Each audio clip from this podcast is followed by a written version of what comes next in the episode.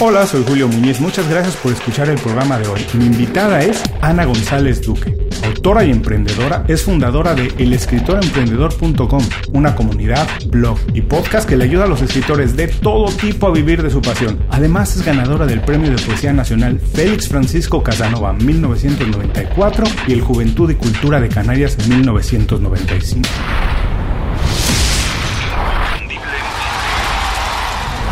Esto es Inconfundiblemente. Aprende a ser tu mejor versión. Ana, bienvenida inconfundiblemente. Muchas gracias por hacer tiempo para platicar con nosotros. Ana, cuando te preguntan a qué te dedicas, cómo te ganas la vida, cómo lo explicas de la manera más sencilla para que todo, o por lo menos la mayoría de personas lo entienda. Pues es difícil, porque normalmente dices, bueno, ¿y tú qué haces? Y dices, soy escritora. Y entonces te dicen, ¿en serio? Y, pero ¿trabajas de algo más? Y yo, no, no, soy escritora, me gano la vida escribiendo. Y entonces, claro, la gente se queda un poco a cuadros porque, ah, y, y, de eso se puede vivir. Todo el mundo te, te pregunta esto. Y bueno, sí, soy escritora, también soy editora porque, porque parte de mi tiempo lo ocupo en editar eh, libros médicos y, mm, y además eh, pues soy lectora editorial de varias, de, varias editoriales.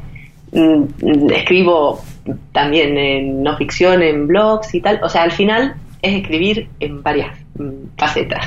Bueno, yo creo que ese trabajo, por lo menos a mí me causa, la verdad es que mucha envidia porque escribir es una de las cosas que más me gustan, como platicar con las personas, por eso hago este programa, pero yo creo que vivir de escribir, de poner tus ideas al aire, bueno, de alguna manera te hace un poco vulnerable porque estás expuesto, pero al mismo tiempo me parece extremadamente interesante. Ahora, Ana, tenía muchas ganas de platicar contigo porque si no estoy equivocado, tú estudiaste medicina y en algún momento decidiste dejar la carrera de medicina, de médico, para dedicarte a esto, a emprender, a hacer una comunidad, una página, un blog. ¿Cómo fue? ¿Es cierto que estudiaste medicina? ¿Y qué fue lo que te hizo decidir cambiar de profesión? Sí, estudié medicina. De hecho, tengo dos especialidades y un máster. O sea, estudié medicina hasta el final. Pues realmente no, no cambié una cosa por la otra. Siempre, como decía Chekhov, ¿no? la medicina era mi, mi esposa legal y la literatura era mi amante y llegó un momento que tuve que decidir por una. Eh, estuve simultaneando las dos cosas durante muchísimo tiempo.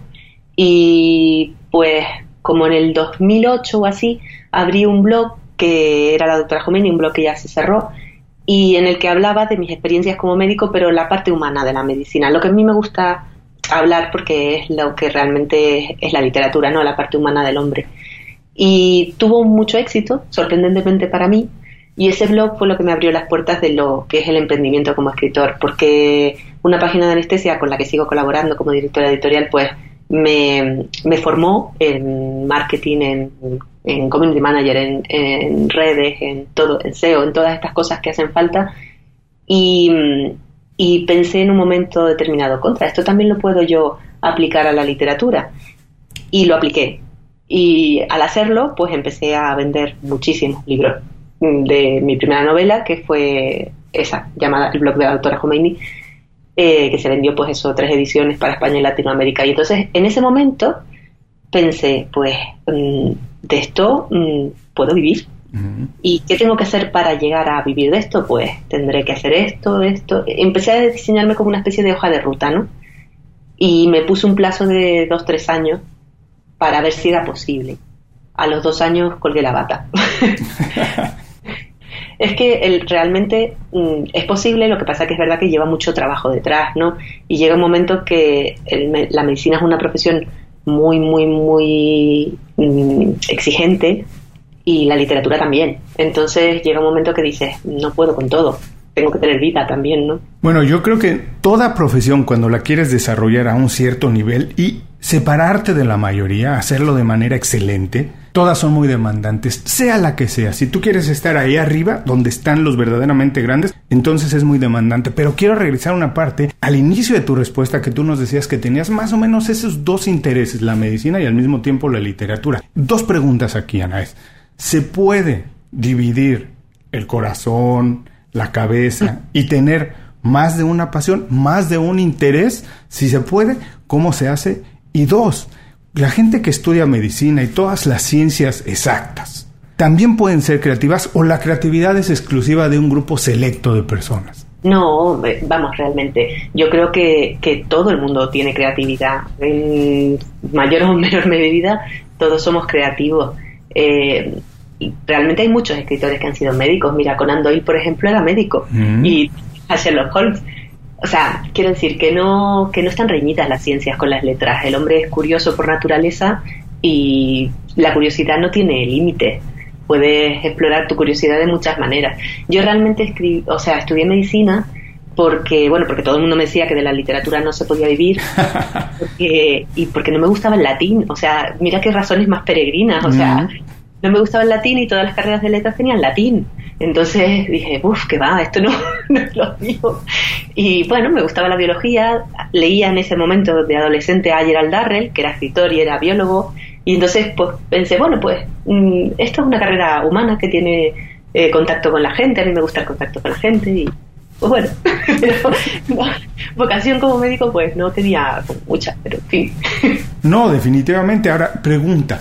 El estudiar medicina requiere de mucho rigor, son muchos años, es un compromiso muy serio. Y te digo, desde visto desde fuera, todas las que tienen que ver con la creatividad se consideran a lo mejor trabajos un poco más relajados. Pero tú aprendiste en esta etapa de estudiante y ejerciendo la medicina, aprendiste algunas habilidades que pudiste trasladar de un trabajo a otro, porque lo que yo digo es que siempre que aprendemos algo, no necesariamente lo aplicamos en ese momento, pero más adelante nos damos cuenta que a aplicarlo, a lo mejor cambiando un poquito en otro trabajo. ¿Te pasó a ti? Y si es así, ¿qué habilidades que aprendiste, hábitos o algo pudiste trasladar de un trabajo a otro?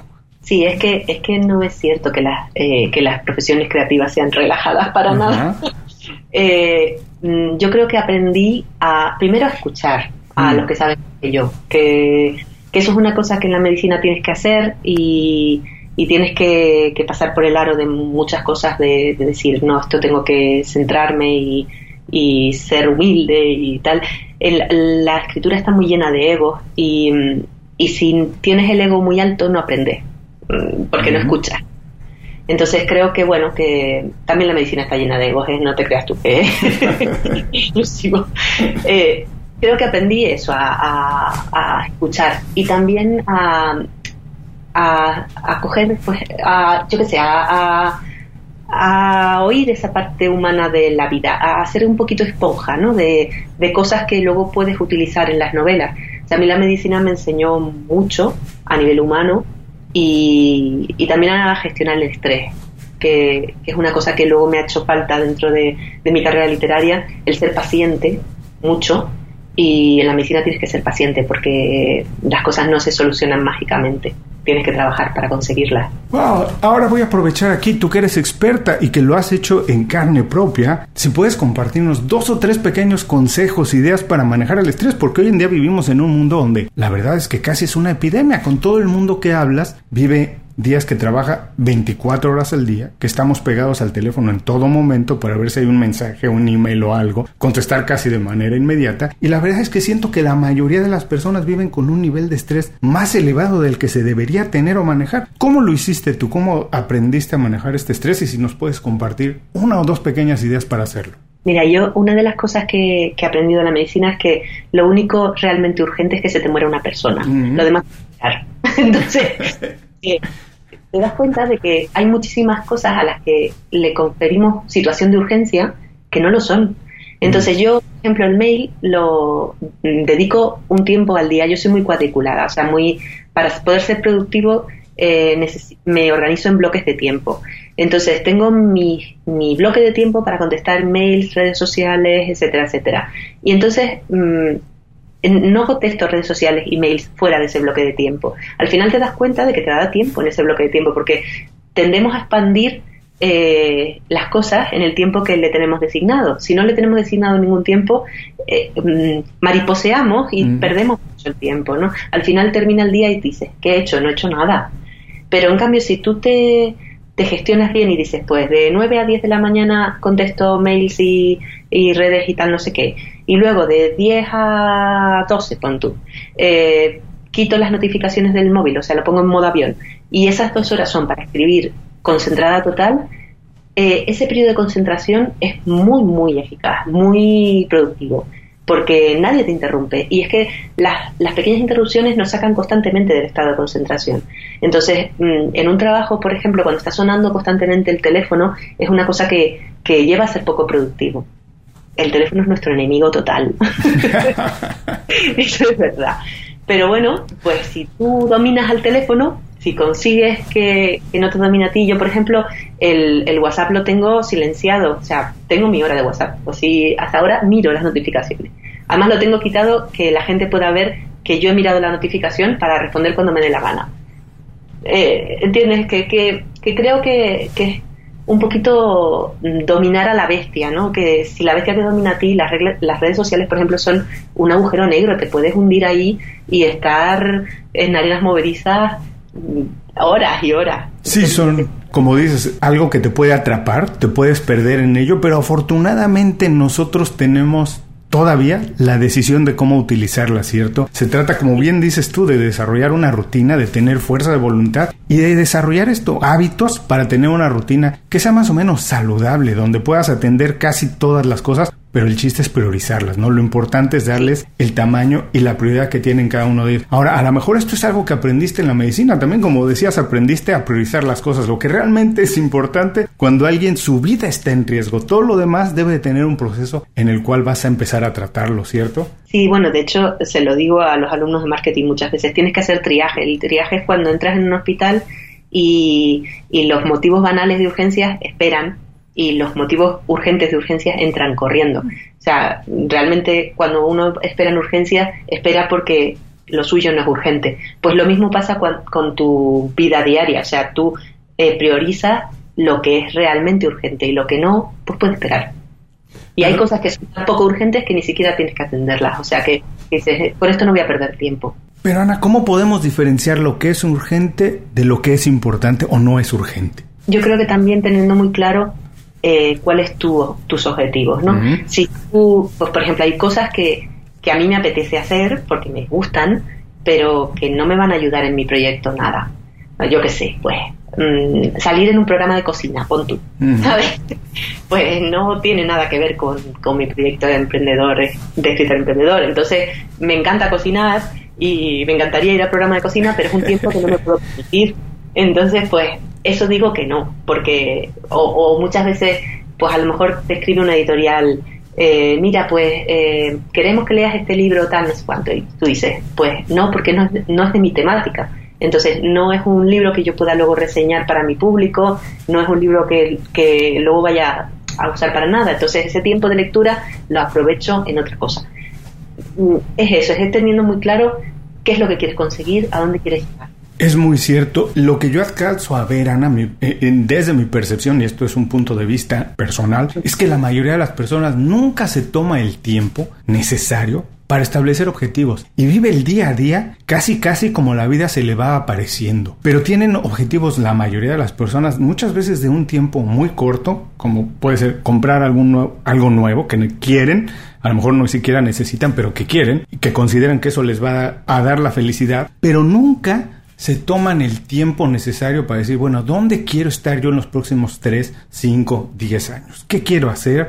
¿Dónde quiero llegar? ¿Qué quiero conseguir? Y si tienes eso claro, me parece, como tú bien dices, entonces sí podemos decir, esto es importante, esto no es importante. Claro, no, sí. Yo una, una cosa que, por ejemplo, que siempre les digo a, a los escritores con los que trabajo y tal, eh, que, que, que para mí es fundamental, o sea, es sentarte en diciembre y decir, eh, a ver, este es mi año nuevo, ¿qué voy a hacer este año? Y hacer objetivos trimestrales, es verdad que luego, a medida que pasa el año, muchas veces, pues por, por modificaciones, por lo que sea, tienes que cambiar esos objetivos. Esto no es una cosa estática, pero sí decir, bueno, pues, pues voy a publicar en junio, pon tú, eh, un libro de ficción y en octubre un libro de no ficción. Entonces, ¿qué tengo que hacer para que esos libros estén eh, correctamente corregidos, maquetados, terminados, tal, en esa fecha?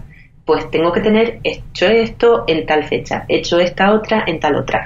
Y así vas organizándote y vas disminuyendo esos objetivos trimestrales en objetivos más pequeñitos, de manera que te dé tiempo, ¿no? Y ahora tú que trabajas con varios escritores desarrollando sus estrategias de marketing, incluso de negocios, ¿qué es lo más difícil de cambiar una manera de trabajar? Alguien que tiene muchos años de hacerlo en una industria que ha cambiado tanto como la editorial. ¿Cuáles han sido los retos más grandes para ti de cambiar tanto de rutinas, hábitos, de ideas concebidas de cómo se tiene que hacer el negocio? ¿Qué es lo más difícil que te ha tocado enfrentar? Eh, tenemos como muchos prejuicios con mm. respecto al mundo editorial. Eh, y uno de los prejuicios es que si autopublicas eh, no vale. Mm. Y no es así. O sea, ahora mismo el, el, escritor tiene que orientarse a ser híbrido, a publicar tanto con editoriales como autopublicar, que no autoeditar. O sea, autopublicar con calidad, con, contratando un corrector, contratando un maquetador, un portadista. O sea, haciendo lo mismo que hace la editorial, pero tú lo, lo publicas. Mm, no lo autoeditas, sino lo autopublicas. Eh, pues de esa manera puedes obtener beneficios suficientes como para vivir de esto, porque las editoriales te dejan un 10% de, de beneficios, se mueven peor que lo que tú puedes moverte mm. y eh, se hacen marketing los dos primeros meses, que es cuando eres novedad, luego de vez en cuando, pero vamos que, que tienes que, que moverte tú mucho, exactamente igual. Entonces, ese cliché de si no publico con editorial no sirvo, mm, es totalmente una idea errónea y, es lo que primero que tengo que quitar. O sea, además a veces cuesta muchísimo ¿no? el quitarlo. Claro, mire, las personas que han escuchado el programa por algún tiempo saben, porque lo comento mucho, que yo la mayor parte de mi vida profesional he trabajado en la industria de la música y sigo trabajando todavía con muchos artistas independientes. Y ese también es un reto, hacerlo saber que se puede hacer ahora de manera independiente. La mayoría tiene en la cabeza la intención de conseguir un contrato con una gran compañía disquera, pero no entienden que hoy existen todas las herramientas para poder desarrollar tu proyecto a un nivel de manera independiente. Ahora, lo que yo creo es que existen las oportunidades, pero el reto es doblemente más grande. Perdón por la redundancia, pero quiero dejarlo muy constatado que como todo el mundo tiene oportunidad de editar música o un libro o algo, tienes que ser todavía más bueno para destacar. Tienes que hacer mucho más trabajo y además un trabajo de más calidad para que la gente lo pueda percibir. Claro, no, eh, vamos a ver, es la, la, de hecho además eh, tanto en la música como en el mundo editorial, lo que te abre las puertas de las grandes discográficas, de las grandes editoriales, es precisamente eso, el tener una audiencia. Eh, por eso las editoriales publican a, los youtubers, ¿no? Que, que que son ventas aseguradas porque tú tienes ya una comunidad de lectores que te van a leer. Entonces, mm, hay veces que te pasa, o bueno, a mí me ha pasado, yo empecé al revés, o sea, yo empecé con editorial y luego pasé a autopublicación y luego ya simultaneé las dos cosas. Eh, pues a, mí me ha pasado ahora que me han llegado grandes editoriales a hacerme una propuesta y les he dicho que no. Y se han quedado como, ah, no. Digo, no, no, no, porque mira, lo que me estás ofreciendo pues no me compensa porque yo voy a ganar más yo sola. Y entonces se quedan un poco a cuadros porque no están acostumbrados a que, a que les digas que no. Pero que, que sabes que las cosas van a estar mejor hechas tú solo. Y, bueno, es un cambio de chip que, todavía cuesta mucho al escritor. Sí, yo creo que no solamente al escritor, la verdad es que hoy en día en todas las profesiones tenemos que hacer ese cambio de chip porque yo no encuentro ningún trabajo, o debe haber algunos, muy pocos, que se siguen haciendo como se hacían hace 5 o 10 años, ¿no? Por ejemplo, incluso un diseñador Hoy compite con los diseñadores prácticamente de todo el mundo. A través de Internet tú puedes contratar un diseñador para hacerte un logo o cualquier cosa o diseñar tu página Internet, lo que sea. Así que la competencia cada vez es más grande, pero al mismo tiempo las oportunidades abren porque también nosotros podemos colaborar con personas prácticamente en cualquier parte del mundo. Sí, a mí me flipa, por ejemplo, el, eso, el, que te compren un libro desde las Islas Seychelles, pasado, y sigas diciendo, Dios mío, ¿quién le da en español las Islas Seychelles? ¿Y, y, y, quién fue? No sé, no lo conozco. Pero como te vienen en, en Amazon, te vienen los, los, las localizaciones de donde vende, pues de repente te llega eso, un aviso de... Yo, hombre, yo normalmente vendo mucho en México, vendo muchísimo, bueno, en España, por supuesto, ¿no? Que, que mi país, pero pero es eso que ves pues eh, algunos en Alemania, algunos en tal, pero pero luego eso te llama la atención pues eso Tailandia o las Islas Seychelles o cosas, cosas así que dices, Dios mío, he vendido un libro en las Islas Seychelles. ¿Sabes qué es lo que es importante? Es que muchas veces nosotros tenemos ideas preconcebidas y prejuzgamos y creemos que en algunos sitios a lo mejor nadie va a consumir nuestro trabajo y siempre hay oportunidades, ¿no? Pero esto es, me parece que es perfectamente natural que tengamos esas ideas preconcebidas de algunas cosas y después es muy lindo sorprenderse. Y quiero regresar a esa parte de que encontraste y te sigue sorprendiendo esta idea de vivir de una pasión. ¿Qué consejo le puedes decir a alguien que ahora está en ese momento en que tiene un trabajo y no lo satisface completamente, que tiene por ahí algo guardado, que tiene una idea, no necesariamente de escribir, pero que quiere hacer a lo mejor algún negocio? ¿Qué pasos debería de dar antes de empezar a intentar vivir de su pasión? Lo primero mm, ver si, si con esa pasión ayuda a alguien, porque mm. uno de los, de los puntos fundamentales eh, para que un negocio online triunfe es que, es que sea útil, que ayudes a alguien. Porque hay pasiones que no son luego monetizables, ¿no? Que, que no, que a lo mejor, pues yo qué sé, que no tienen nicho de mercado, como dijéramos, ¿no? Entonces validar esa idea primero. Que, bueno, que se puede hacer de forma muy sencilla, ¿no? Ir, ir haciendo un blog bien hecho con, con SEO y tal y ver a ver si va teniendo visitas, si va teniendo búsquedas y yo realmente lo que recomiendo a la persona que empiece con esto a emprender online es que se busque un mentor porque es que mm, empezamos a leer miles de artículos, miles de cosas en un montón de, de sitios y al final vas dando tumbos y cometiendo muchos errores que un mentor te puede eliminar de un plumazo. Todos los negocios necesitan una inversión inicial. Dime una cosa, ¿con quién trabajaste tú como mentor? ¿Cómo fue tu relación con él? ¿Qué fue lo más importante de trabajar esta relación con él? En el mundo latino me cuesta trabajo encontrar personas que tengan esa iniciativa y que acepten que han trabajado con un mentor. A lo mejor es un poco lo que decías al principio esto del ego, que no nos deja ver que hay alguien que sabe más que nosotros, que nos puede ayudar y que ha pasado por eso antes y que con un simple comentario que a lo mejor nos dice, muévete esto un poquito más a la izquierda, deberías cambiar esto por esto. Algo tan sencillo nos puede ahorrar muchísimo trabajo, tiempo o encontrar la respuesta que realmente nosotros no encontramos. Pero desde tu punto de vista, ¿cuál fue lo más importante de trabajar con un mentor y por qué? Si así lo consideras, todo el mundo debería tener un mentor. Pues es que encima un escritor tiene que, bueno, lo mismo que un músico, o sea, te, tienes que buscar dos mentores, porque uno para escritura y otro para la parte de marketing. y, em, yo eh, en escritura he ido cambiando de mentor porque eh, dependiendo de, de, lo que quiera desarrollar, pues busco una persona que, que domine esa faceta y trabajo con esa persona o personas, porque también he trabajado pues con dos mentores al mismo tiempo. Y, bueno, la progresión se ve, pero muchísimo. O sea, yo leo mis primeras novelas y leo las últimas y veo, pues, eso, una progresión de estilo, de, todo, de trama, de estructura, de todo. Porque vas aprendiendo en el momento que, te van corrigiendo. Lo mismo pasa a la, a la hora de hacer marketing, que, que, tú empiezas un poco dando tumbos, leyendo eso, miles de artículos, miles de blogs, eh, apuntándote a todas las newsletters de todo el mundo y luego vas filtrando mucho y vas viendo pues que, qué cosas funcionan, qué cosas no, porque esa persona te dice, mira, aquí te estás equivocando, aquí esto elimínalo, esto está mal enfocado, eh, aquí no has afiliado el público objetivo, todas estas cosas que, que cuesta tanto, además a un escritor todavía le cuesta más porque tenemos una mentalidad muy de, de esto es arte y esto es y no te das cuenta de que, de que no, de que es un producto como otro cualquiera y que tiene que convencer a su público. Y, y bueno, pues cuesta.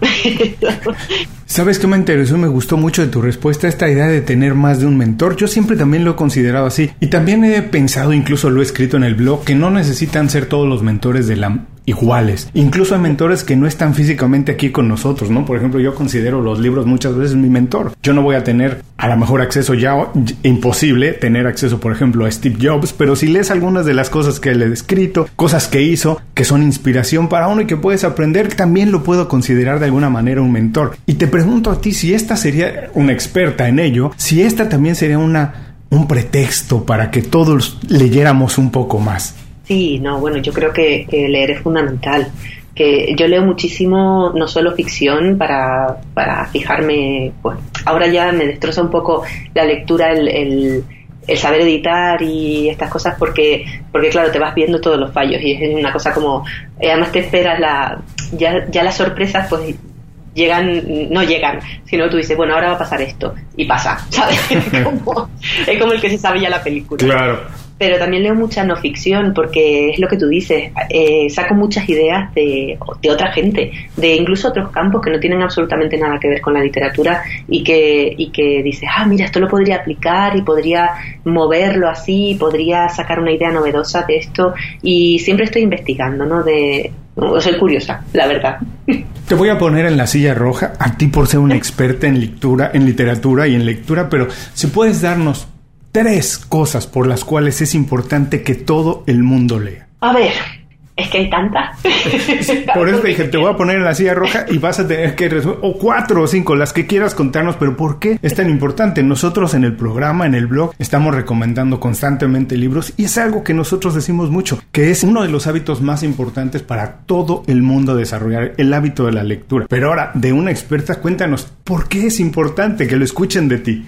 Primero porque expande la mente, o sea, eres mucho más tolerante, muchísimo más, tienes más vocabulario, eh, puedes llegar a comprender y a empatizar mejor a todo, con, todo el mundo, ¿no? Eh, porque, porque te pones en el lugar de esa persona. Y eso es mm, francamente buenísimo para las libertades de todo. Los políticos deberían leer muchísimo.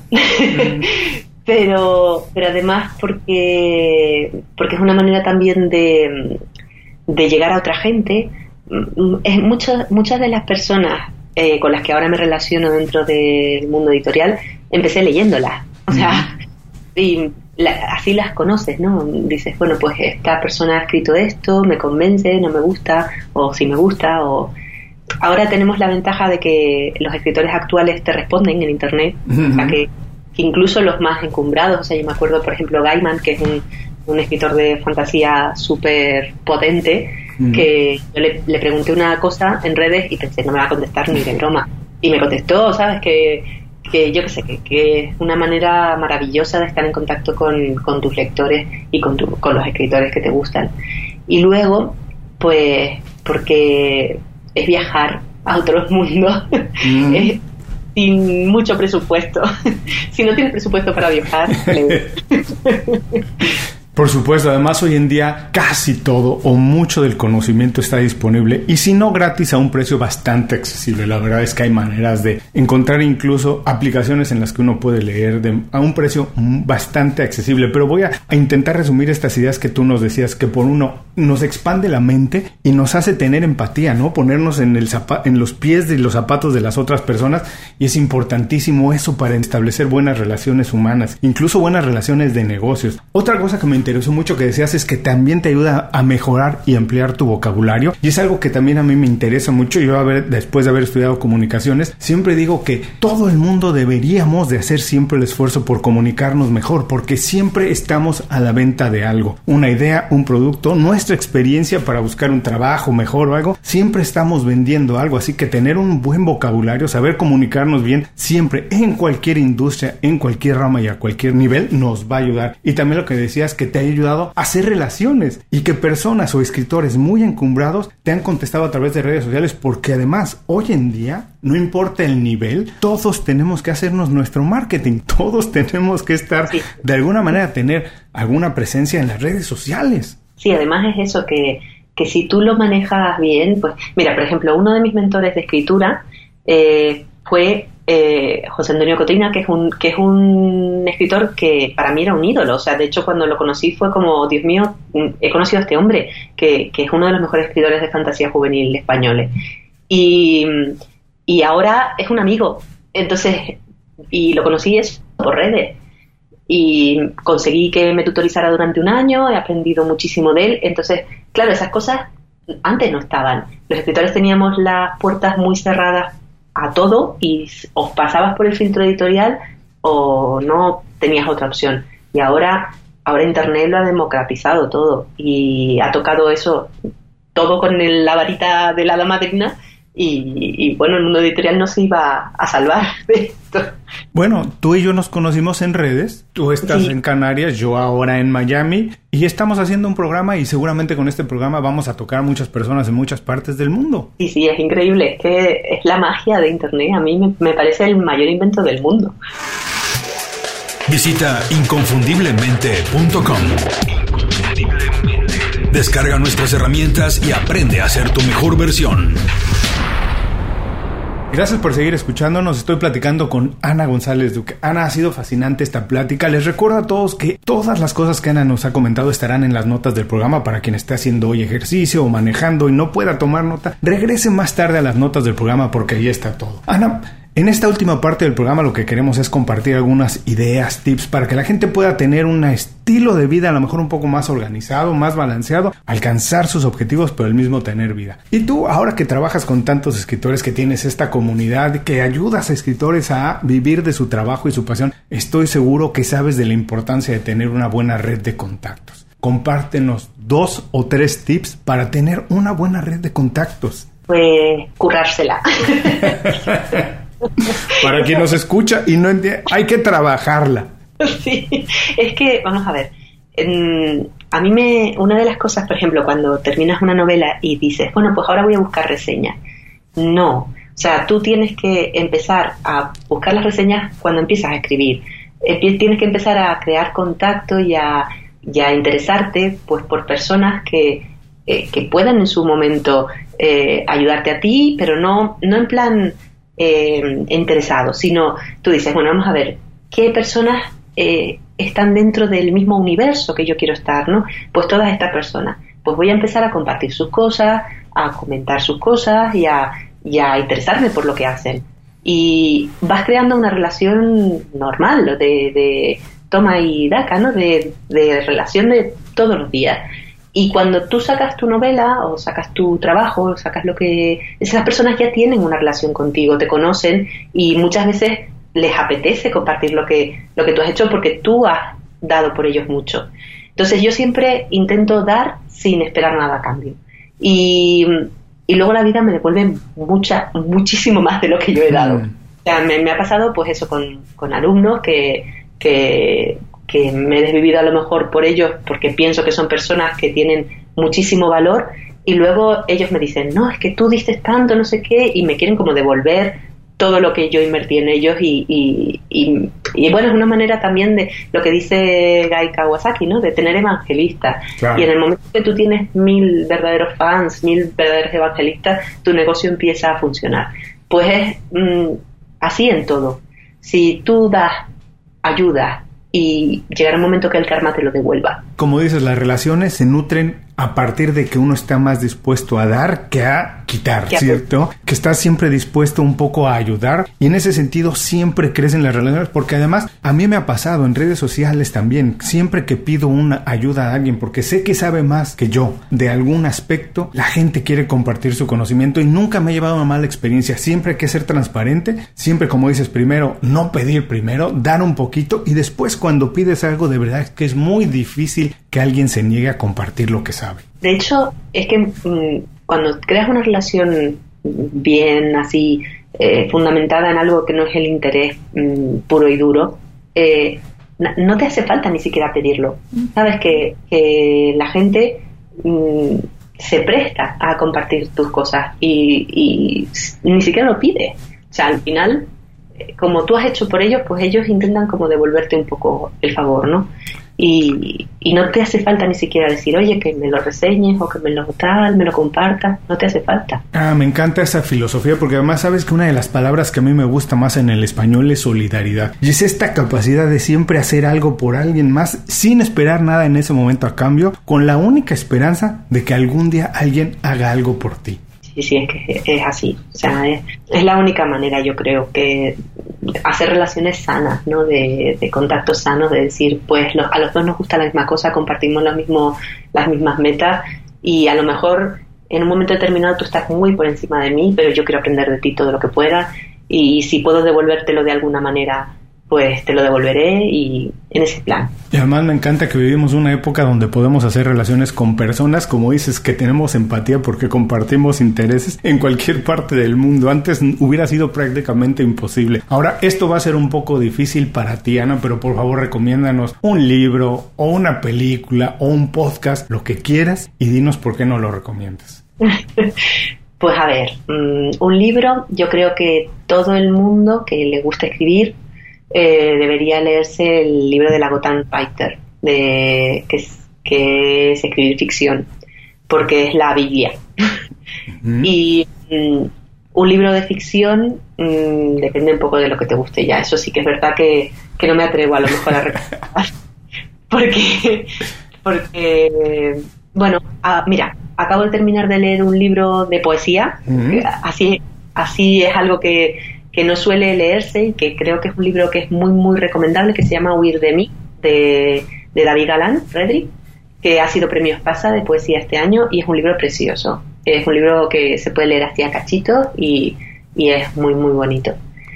Y, mm, y, me dijiste también un podcast. Sí. Mm, pues mira, yo he aprendido mucho, mucho, mucho con el podcast de la Academia de Marketing Online, porque creo que Oscar Feito, que es su director, tiene eh, mucha, mucho gancho y, y me gusta cómo, cómo, lleva los programas. Eh, las entrevistas son muy, muy trabajadas y la verdad que, que, aprendes mucho y se me ocurren muchas ideas. Es un podcast que me gusta de marketing. Y de escritura me gusta mucho un podcast que se llama 30 teclas por hora, que lo llevan tres chicos y que mm, lo discuten temas pues de, base, así de escritura, que también está muy bien. Bueno, pues les recuerdo a todos que estas recomendaciones de Ana estarán en las notas del programa. Ahora, Ana, por último, por favor, danos un buen consejo para que la gente se quede con él el resto del día. ¿Y cuál es la manera más fácil de saber de tu trabajo e incluso ponerse en contacto contigo? Pues un consejo para el resto del día, que disfruten, por Dios. Eso. No, que, que intenten cuando se vayan a la cama leer un ratito porque se desconectan de todos los problemas diarios y es una manera de de cerrar la jornada y decir, bueno, pues no me, no me voy a la cama con todos los problemas del día. Y me pueden encontrar, pues todo, todo lo que hago está englobado en anagonzalezduque.com. Ahí está pues mi blog de escritora, que es el Fogón, está también el podcast, el escritor emprendedor, está la página de marketing online para escritores, donde están todos los cursos, que no la llevo yo sola, sino que también hay un equipo ya detrás y también está el canal de YouTube, que es un canal pues, dirigido más a público juvenil, que hablo de fantasía juvenil y de comedia romántica. Bueno, pues ya les recuerdo que todo esto también estará en las notas del programa. No tienen que tomar nota ahora, regresen un poquito más tarde cuando dejen el auto, cuando terminen de hacer ejercicio. Ahí estarán todas las ligas a todas estas recomendaciones de Ana y cómo ponerse en contacto con ella. Ana, de verdad, muchas gracias por dedicarnos tiempo y compartir con nosotros tus consejos, experiencias, ideas, historias. Un abrazo muy grande hasta Canarias. Ojalá tenga pronto oportunidad de visitarte y tomarnos juntos una caña. Ojalá, ojalá. y con esto damos por terminada la entrevista con Ana González Duque. Les recuerdo que todos los consejos, así como los datos para ponerse en contacto con ella, los pueden encontrar en las notas de este programa. Antes de cerrar el programa, quiero pedirte dos favores. Primero, si algo te pareció interesante o motivador y conoces a alguien que se pueda beneficiar con esa información, comparte el programa con ellos. Eso nos ayuda a todos. A ti por fortalecer tu red de contactos, a ellos por recibir información útil y a mí porque más personas conocen inconfundiblemente. Segundo, suscribiéndote a nuestro boletín para recibir de manera gratuita información, recursos, consejos e inspiración para impulsar tu desarrollo profesional o crecer tu negocio. Recuerda que lo que importa no es tener un trabajo o un negocio que te dé para vivir, sino un estilo de vida donde crezca lo mejor de ti.